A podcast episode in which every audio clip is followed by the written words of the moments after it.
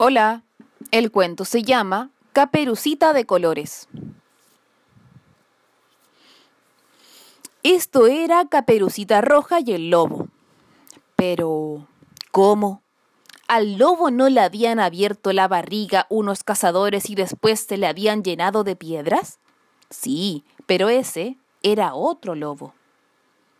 Has de saber que en aquella época de los cuentos había muchos lobos y su menú favorito eran las caperucitas y los cerditos. Precisamente, aquel lobo comía mucho, quizás por eso, o seguramente porque no se lavaba, olía muy mal. Era torpe y mal hablado. Todo esto era una suerte para Caperucita, porque nada más entrar en el bosque olfateaba el aire y sabía dónde se encontraba el lobo. Si alguna vez estaba constipada y no podía olerlo, lo oía llegar, pues siempre estaba cayéndose y tropezando, y sus palabrotas y gritos se oían a una hora de camino. Caperucita escapaba fácilmente, pues era la mejor de su clase en gimnasia y corría que se las pelaba. A veces se burlaba del lobo corriendo a su alrededor, o hacía como que se caía, y cuando el lobo ya la iba a atrapar, escapaba a toda velocidad.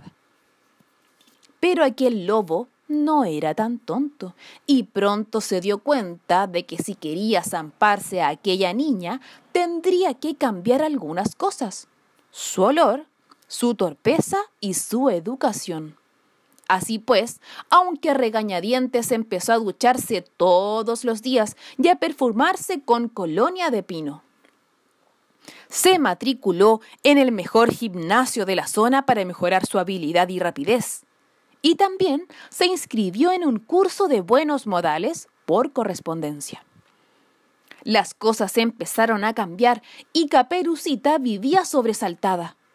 Ahora nunca sabía dónde estaba el lobo y ni siquiera lo oía llegar gritando.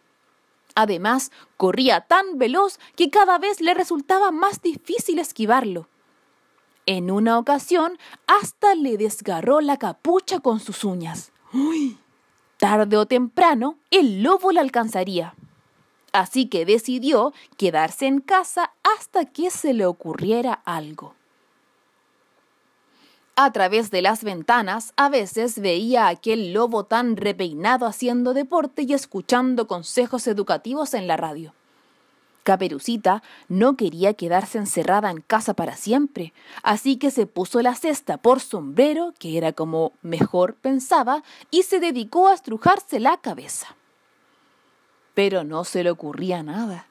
Entonces vio venir a su abuelita, que llevaba un vestido de flores que se confundía perfectamente con las ramas y flores del bosque, pues era primavera. ¡Ah! ¡Un vestido camuflaje! ¿Cómo no se me había ocurrido antes? exclamó. Inmediatamente se puso manos a la aguja, se hizo un vestido con capucha de flores y se fue al bosque. El lobo no pudo encontrarla. Al llegar el verano se hizo un vestido de hojas frescas y se puso la cesta llena de frutas por sombrero. En otoño se deslizaba entre los árboles con su vestido de hojas secas y su sombrero de viento. Y en invierno nunca salía al bosque helado, así que no tuvo que hacerse un vestido blanco que era un color que no le gustaba. Y el lobo el lobo se quedó con un palmo de narices y para evitar disgustos se hizo vegetariano. Desde entonces tienen un montón de amigos.